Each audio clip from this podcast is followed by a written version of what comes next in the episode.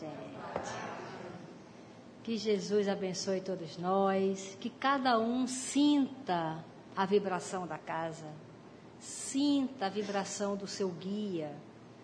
Tem uma equipe muito grande, muito grande, numa disposição absurda para nos ajudar. Mas a gente precisa pedir, pedir e obtereis. A gente precisa fazer esse movimento. Que todos sintam essa vibração amorosa. Hoje nós vamos estudar a parábola dos dois filhos. Eu recomendo o livro Parábolas e Ensinos de Jesus, de Caíba Schutel, que ele fala parábola e depois vem fazendo as reflexões, né, para a gente ir é, entendendo como é que faz isso, né? Então, a gente precisa saber qual é o significado das coisas que a gente está lendo. O que, que elas significam para cada um de nós? É, quando você lê uma parábola, ela te traz o quê? A gente tem que fazer essa reflexão no final de uma palestra, no final de um trabalho, porque senão a gente vem, assiste palestra e vai embora. A gente vem, faz um trabalho e vai embora.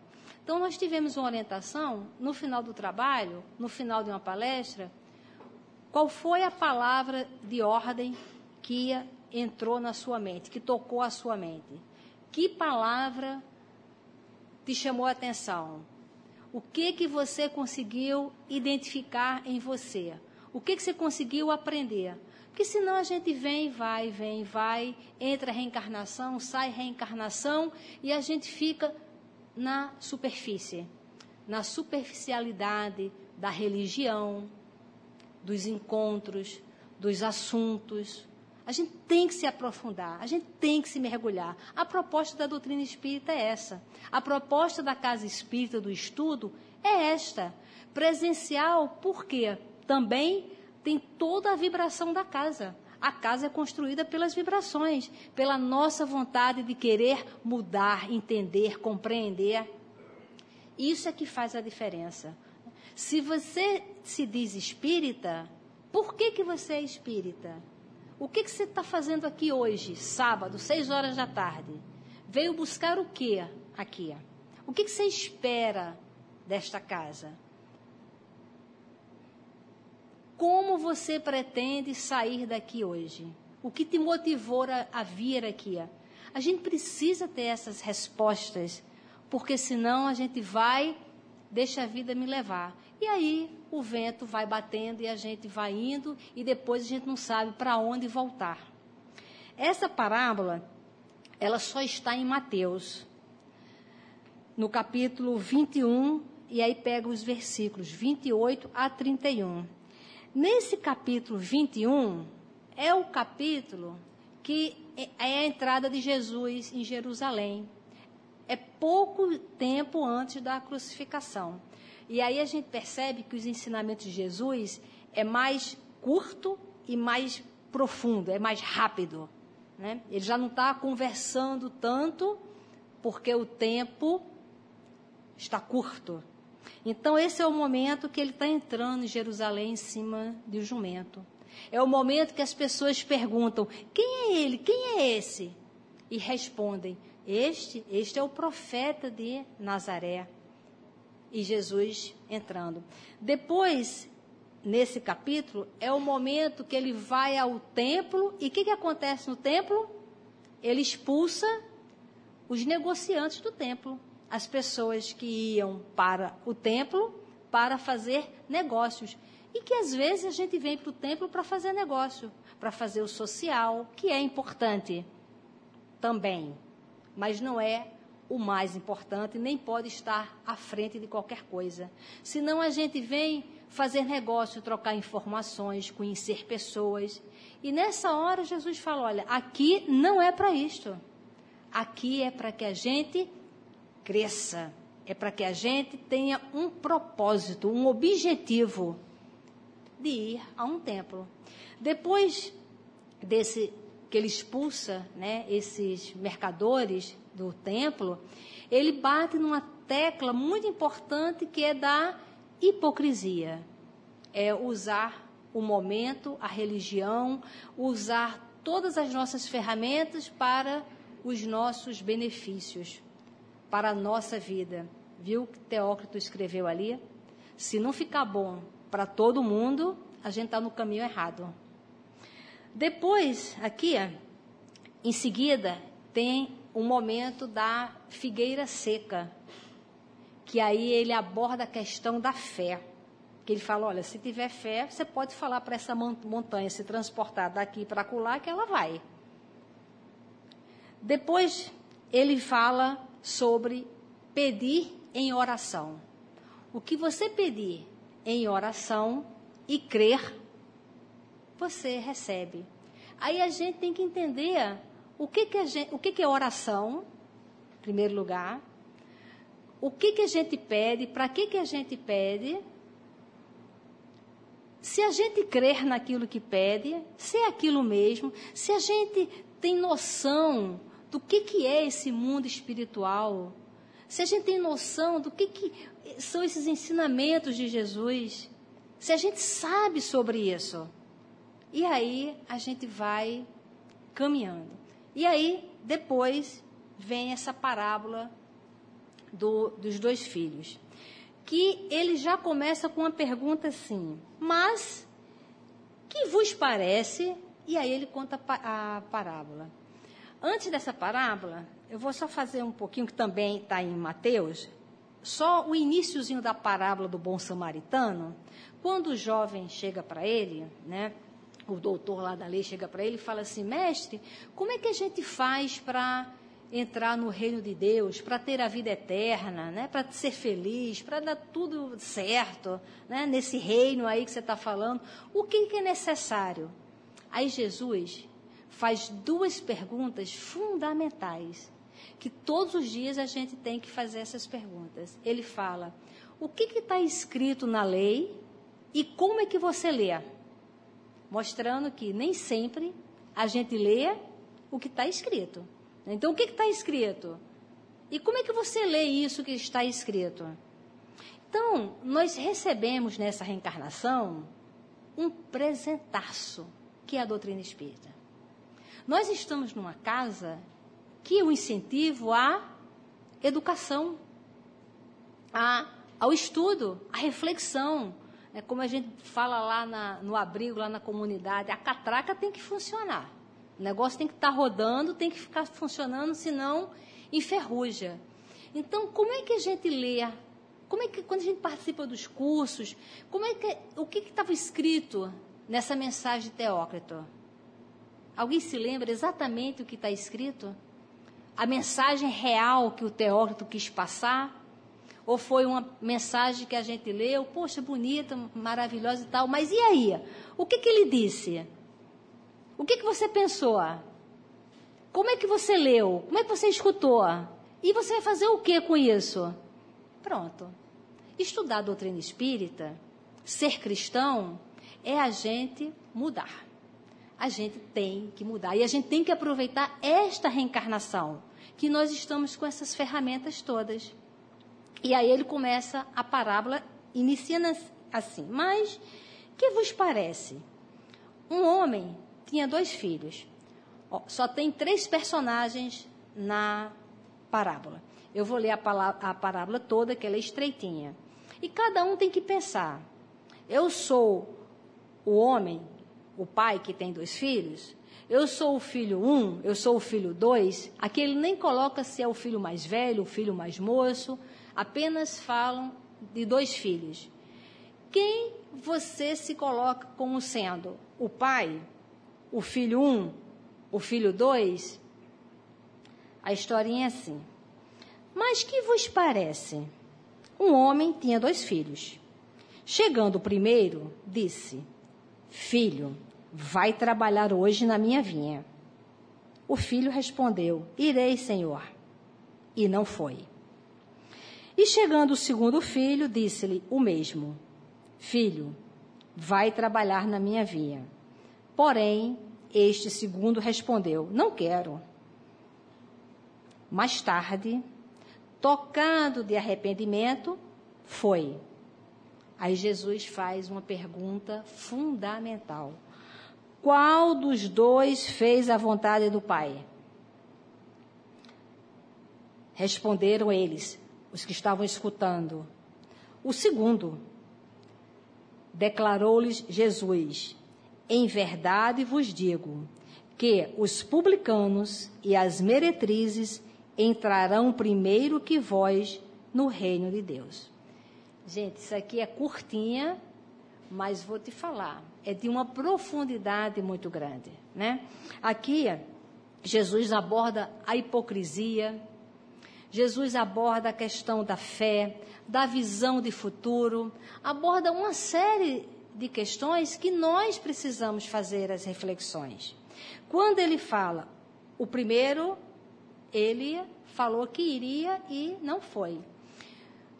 A primeira atitude desse pai é de dar o comando, o comando de trabalhar. Nós somos educadores. O pai, o tio, o avó, o vizinho, seja lá o que for, em algum momento nós somos educadores.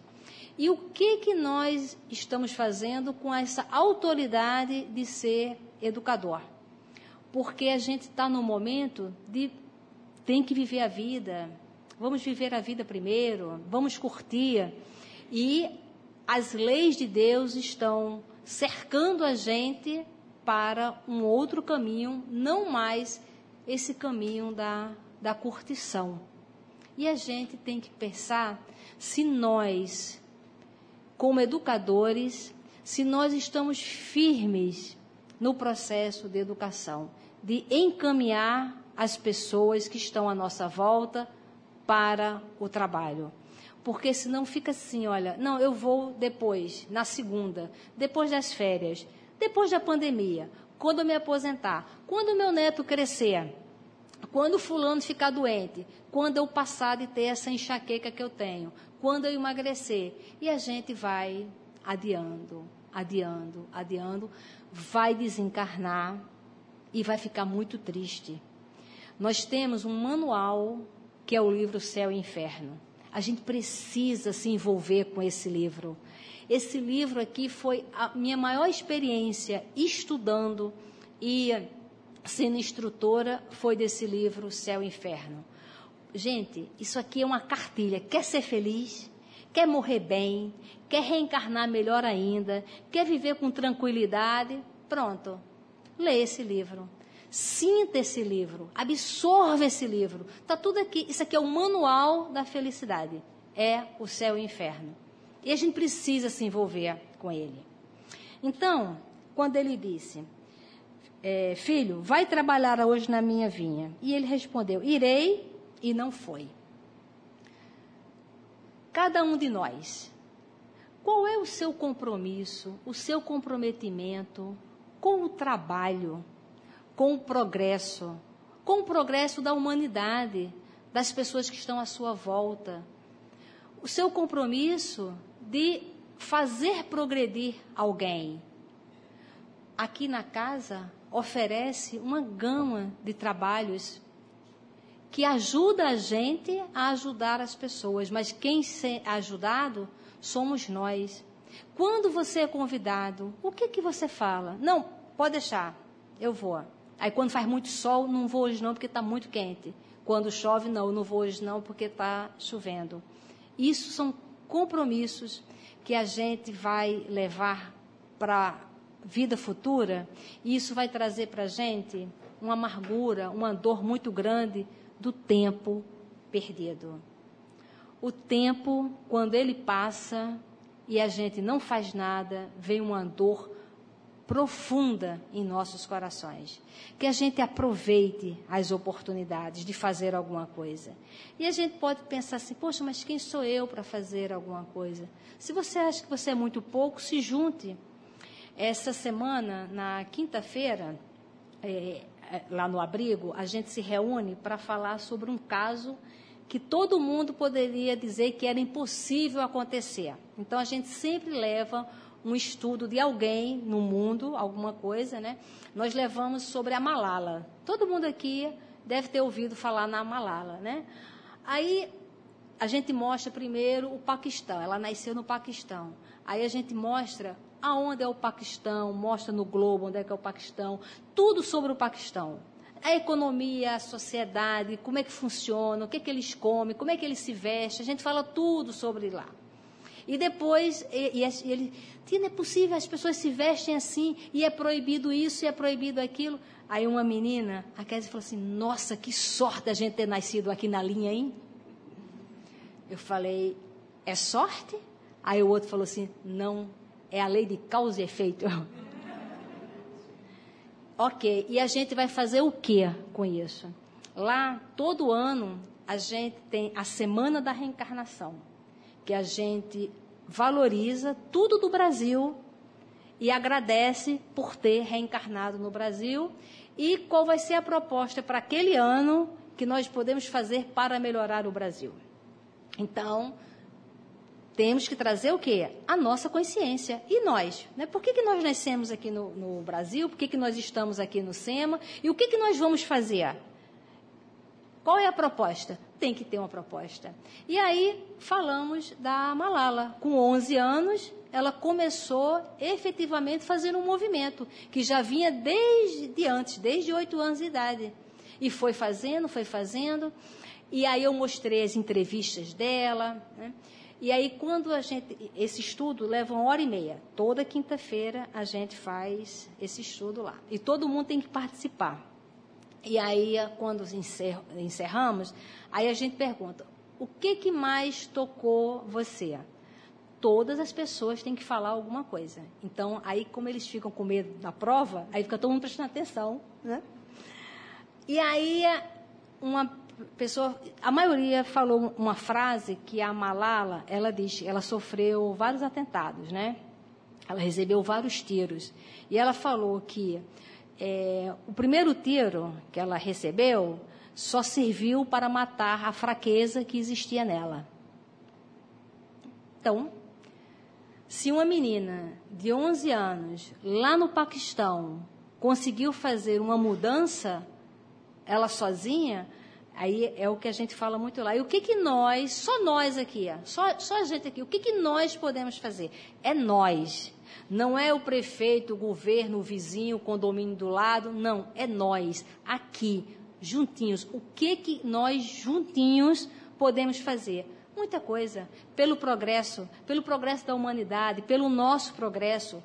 Por onde a gente passar, nós podemos deixar a marca registrada nossa do Cristo, trabalhando com Cristo nessa reencarnação. Que a gente aproveite, que a gente aproveite esses caminhos que o Teócrito falou, que a gente aproveite as pedras para a gente construir uma porção de coisas com essas pedras, mas que a gente faça alguma coisa. Nós temos a chancela da doutrina espírita. Nós sabemos que a morte não existe. Nós sabemos que vamos continuar, nós sabemos que vamos reencarnar. E o que que nós estamos fazendo? Para a nossa próxima reencarnação. Porque quem está sofrendo tem a ver com o uso do livre-arbítrio erradamente, que é os tormentos voluntários, ou fruto da reencarnação passada. Mas e ser feliz? E ficar bem? E progredir? Depende de quem? Deus é tão misericordioso que esse poder de progresso não está na mão de ninguém. Cada um é dono do seu próprio caminhar, do seu próprio progresso. Então, nós temos que ver isso de falar vamos e não vamos, de sermos hipócritas. Olha, pode contar comigo e na hora não aparece. Deixa que eu faço e não faz. Ou tem condições de fazer, não faz e ainda atrapalha quem faz. Então, quem vier para a casa espírita, aproveite para somar, para ajudar, não vem perturbar. Ajuda. Aonde quer que você queira ser o trabalhador que quando chegar todo mundo fala: ah, ainda bem que fulano chegou. Vem cá, estou com um problema aqui, você vai me ajudar a resolver. Seja esse trabalhador. É para isso que a doutrina espírita serve para a nossa vida que já tem condições de, de ler, entender, compreender e colocar na prática. E aí chegou o segundo e ele disse o mesmo: vai trabalhar na minha vinha. Não quero. Não quero. dentro da condição dele foi verdadeiro. Olha, não quero. É o se ensina ou não. Esse não é hipócrita. Não quero. Não quero, mas foi raciocinar. A doutrina espírita, o que que ela mais incentiva a gente? Ao raciocínio. É raciocínio. Mas por que que me convidou? Se eu fizer, o, o que que eu vou ter? O que que eu vou aprender? Isso vai ser bom para quem? Não quero mais tarde, tocado de arrependimento, ele foi. Arrependimento. A gente precisa se arrepender. Só o orgulhoso que não se arrepende. Como nós somos muito orgulhosos, a gente nunca quer se arrepender. A gente vai pensando, vai rebobinando a, a, fita da nossa vida, mas vai apontando: não, isso aqui foi problema do meu pai, esse problema da minha mãe, isso aqui foi problema do meu chefe. Nós, a gente precisa cair em si. Não há milagres, mas a gente precisa. Olha, Paulo Estevão, a gente precisa muito estudar Paulo Estevão. Paulo Estevão é reforma íntima, não é milagre. Paulo, Saulo, ele não nasceu com a missão de ser Paulo, de ser um divulgador do Cristo. Ele não nasceu, está no prefácio. O Emmanuel fala, ele aproveitou aquela situação, compreendeu e deu rumo. Não foi um milagre dele ter visto Jesus. Leia o livro. Quando ele vai a Damasco, há oito meses que ele estava pensando na vida dele desde quando ele era criança. Ele começou a pensar: poxa, como é que eu era quando era criança? Ele começou a identificar as tendências dele quando criança, o que ele gostaria de ser quando crescesse, as pessoas que ele admirava, como é que foi a adolescência dele.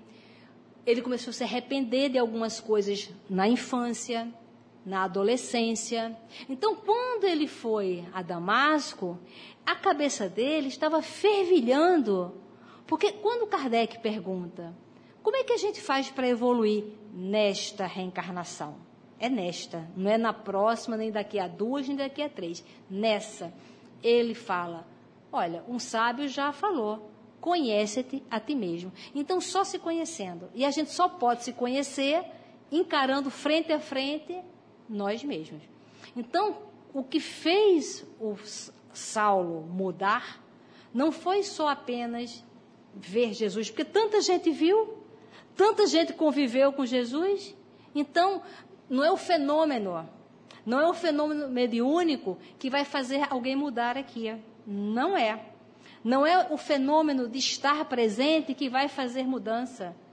Judas esteve com Jesus ali o tempo todo muita gente esteve com Jesus. É tanto que aqui mesmo ele fala: olha, as meretrizes entrarão primeiro no reino dos céus do que vocês que, que estavam conversando ali com Jesus.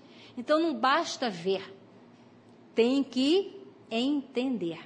Compreendereis a verdade e a verdade vos libertará. Agora tem que compreender a verdade. Que verdade? Que é um espírito imortal que a morte não existe, vai dar continuidade, que o autoconhecimento é que faz a gente crescer, que o perdão nos liberta, que fazer o bem sem olhar a quem nos ajuda a quitar nossas dívidas com os outros.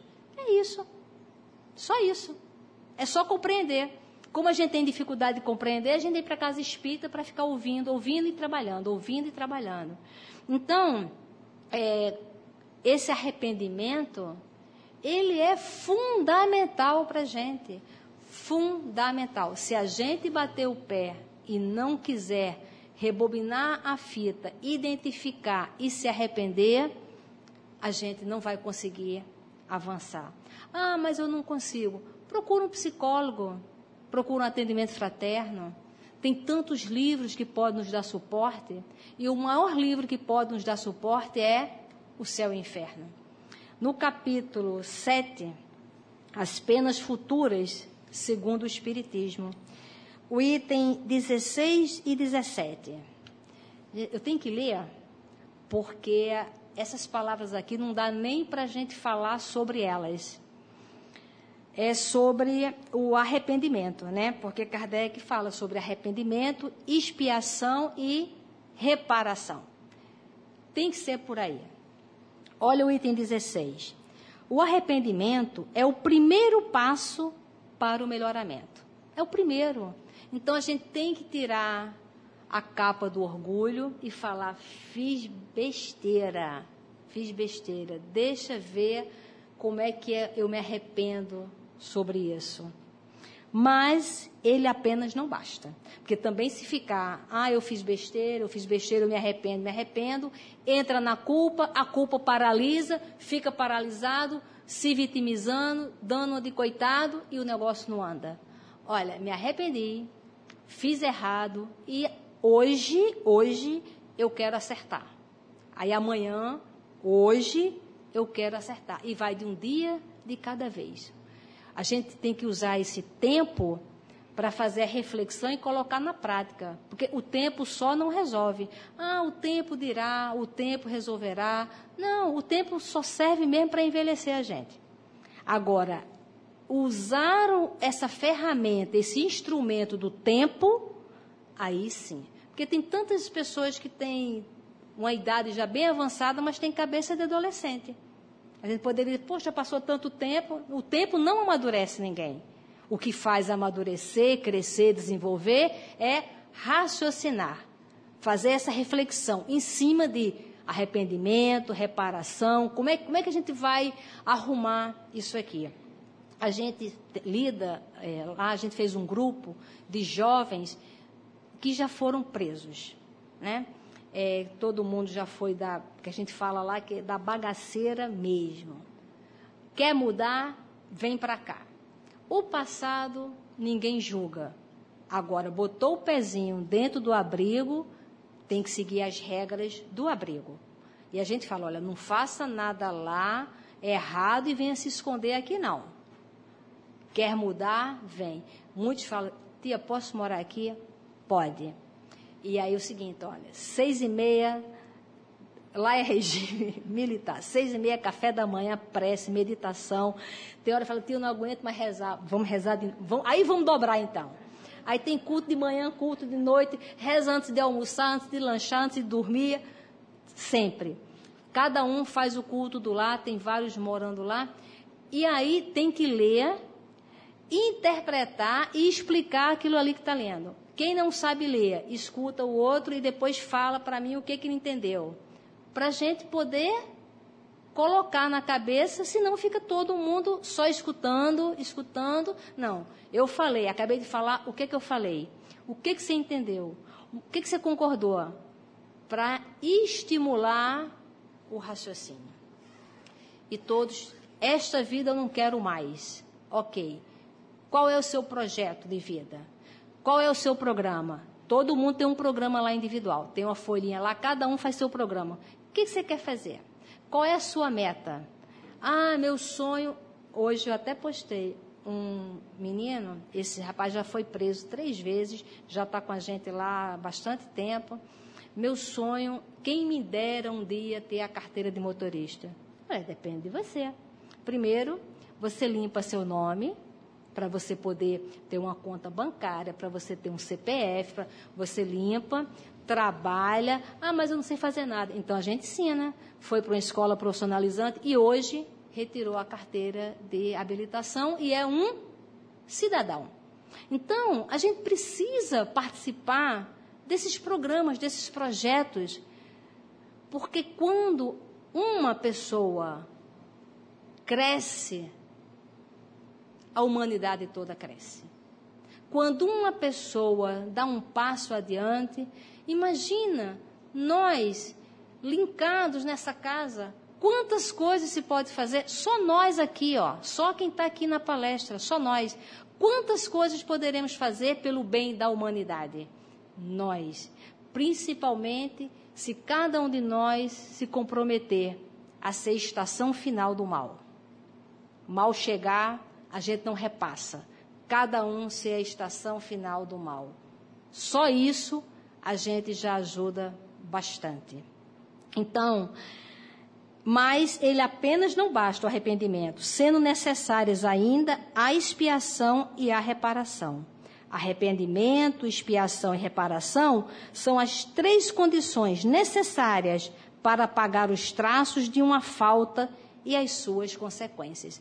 Então, quem estiver passando pelas expiações, pelas pedras do caminho, aproveitem. Que bom que já tem uma pedra aqui, agora deixa eu identificar para melhorar o meu mental, o meu emocional e crescer, me fortalecer, prosseguir, porque a gente reencarnou para isso, para prosseguir. Que não deixe que o medo abale você. A Vera falou aqui no início, no nosso lar, a colônia, em, é, beirando a Segunda Guerra Mundial, o governador do nosso lar chamou todos do nosso lar para uma, uma reunião. E todo mundo estava morto, hein, gente? Lá no nosso lar, espírito. E ele fez uma reunião. Qual era o tema da reunião? O medo. O medo. Que o medo daqui estava interferindo lá, gerando o medo lá, que estava interferindo aqui. E era uma confusão, todo mundo paralisado. E a Segunda Guerra passou. Muitos desencarnaram, muitos já até reencarnaram, e passou. O máximo que vai acontecer é desencarnar. Que desencarne trabalhando com dignidade, se protegendo, com responsabilidade, mas não deixe de acolher. Não deixe de acolher. Trabalhe, seja firme. E aí ele diz o seguinte: olha, o arrependimento pode ocorrer em qualquer lugar e tempo, que seja hoje que seja hoje o início do nosso processo de arrependimento. E se ele for tardio, o culpado sofre mais tempo. Então não deixa para amanhã. Comece a fazer uma revista hoje e se desencarna hoje. Olha a confusão, já vai desencarnar todo encalacrado que era para ter se arrependido, não se arrependeu, vai levar problema para a próxima reencarnação. Nós somos reencarnacionistas. Só que a gente não pode ser reencarnacionista desta reencarnação para trás. A gente muitas vezes é reencarnacionista só assim. Pra, ah, vou explicar, olha, eu estou com problema com a minha filha. Então, como eu sou reencarnacionista, eu acho que no passado eu devo ter maltratado ela, matado ela, ela me roubado. E aí a gente para. Ser reencarnacionista é ter essa visão de futuro, de projeto, projeção de futuro. Eu sou reencarnacionista. O que, que eu estou fazendo agora que vai repercutir na próxima? O que, que eu estou fazendo hoje que vai repercutir amanhã, depois da manhã, daqui a uma semana? Visão de futuro. A gente precisa despertar para essa visão de futuro. Todas as passagens de Jesus é chamando a gente para o futuro. A expiação consiste nos sofrimentos físicos e morais que são a consequência da falta cometida seja desta a vida presente, ou seja após a morte, na vida espiritual, ou ainda numa nova existência corpórea, até que os traços da falta tenham desaparecido. Então, aproveitem as pedrinhas do caminho e construa abrigos, construam pontes, construam para que a gente aproveite essa reencarnação. E a reparação consiste em praticar o bem para aquele mesmo a quem se fez o mal. Quando a gente vem para uma casa espírita e vai trabalhar no bem, muitos que a gente reencontra são os nossos desafetos do passado. Tem um estudo do Altivo, está até na internet, que ele falou que está no tratamento espiritual lá do CELDE, ele percebeu que chegou uma pessoa que ele viu, né? Quem aqui conheceu o Altivo, ele era um médium muito responsável, um médium ostensivo, com compromisso, um comprometimento com a doutrina espírita e com Jesus muito grande. Dedicou a sua vida a isto. E aí ele percebeu que essa pessoa não tinha ligação nenhuma com, com o centro. E o doutor Erma o mentor dele, falou para ele convidar a pessoa para receber os passos no tratamento espiritual. A pessoa mal estava entrando na casa e aí ele se aproximou, perguntou como é que estava, a pessoa falou que estava com muitos problemas, ele falou assim, olha, nós vamos começar o tratamento espiritual, você está convidada, e a pessoa foi. E quando entrou na sala, o doutor Erma, espírito, pediu para que ele pedisse a um determinado médium para dar passe nela. E o médium deu passe. Tá bom. Na semana seguinte, a mesma coisa, quando chegou, o doutor Erma pediu para que aquele mesmo médium desse passe na terceira, na quarta, na quinta semana, e não é comum lá no centro e geralmente em todos os lugares, o mesmo médium dá sempre passe na mesma pessoa.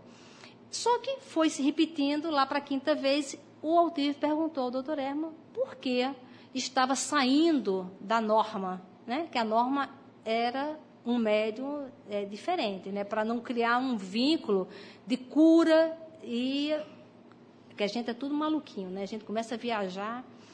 E aí o doutor Herman falou que aquela pessoa estava de passagem aqui no Rio e aquele médium da casa, aquele trabalhador da casa, tinha um comprometimento de vidas passadas seríssimas com aquela pessoa.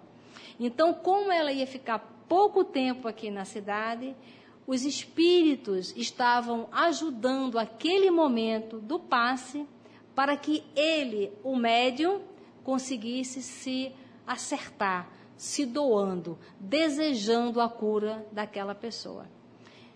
Então percebe como a ajuda vem de lugar que a gente não pode nem imaginar? Então quando a gente se envolve para ajudar, tudo tem um plano. O convite é feito, mas o poder de decisão é nosso.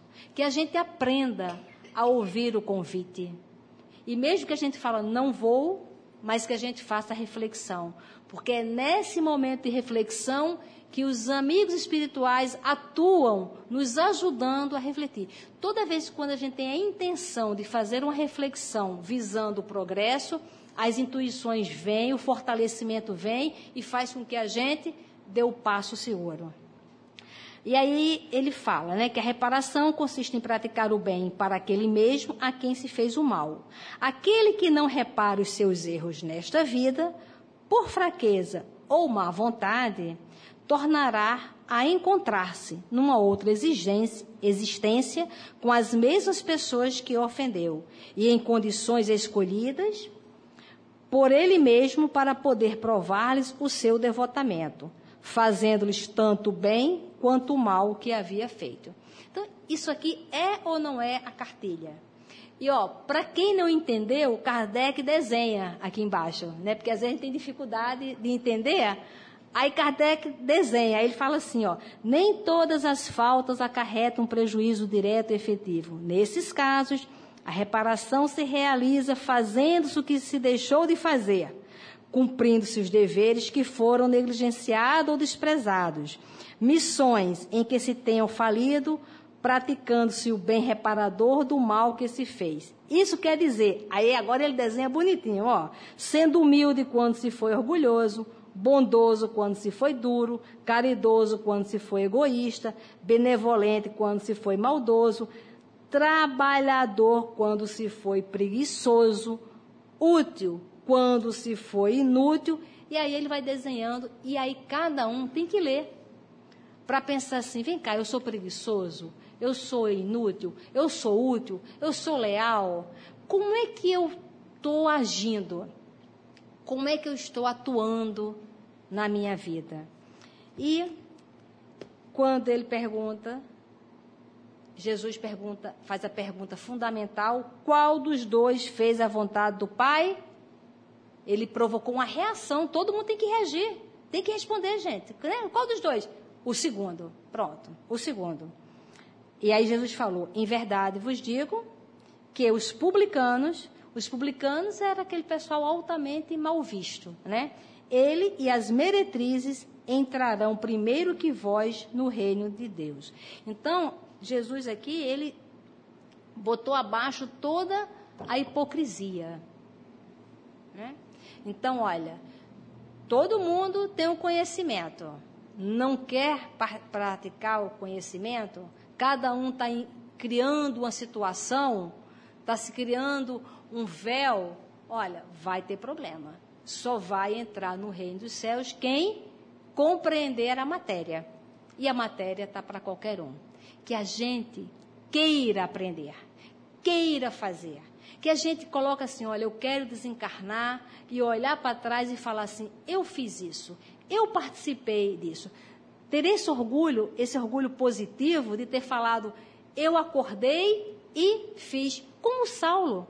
O Saulo se transformou Paulo porque ele quis. Ele quis. Só isso.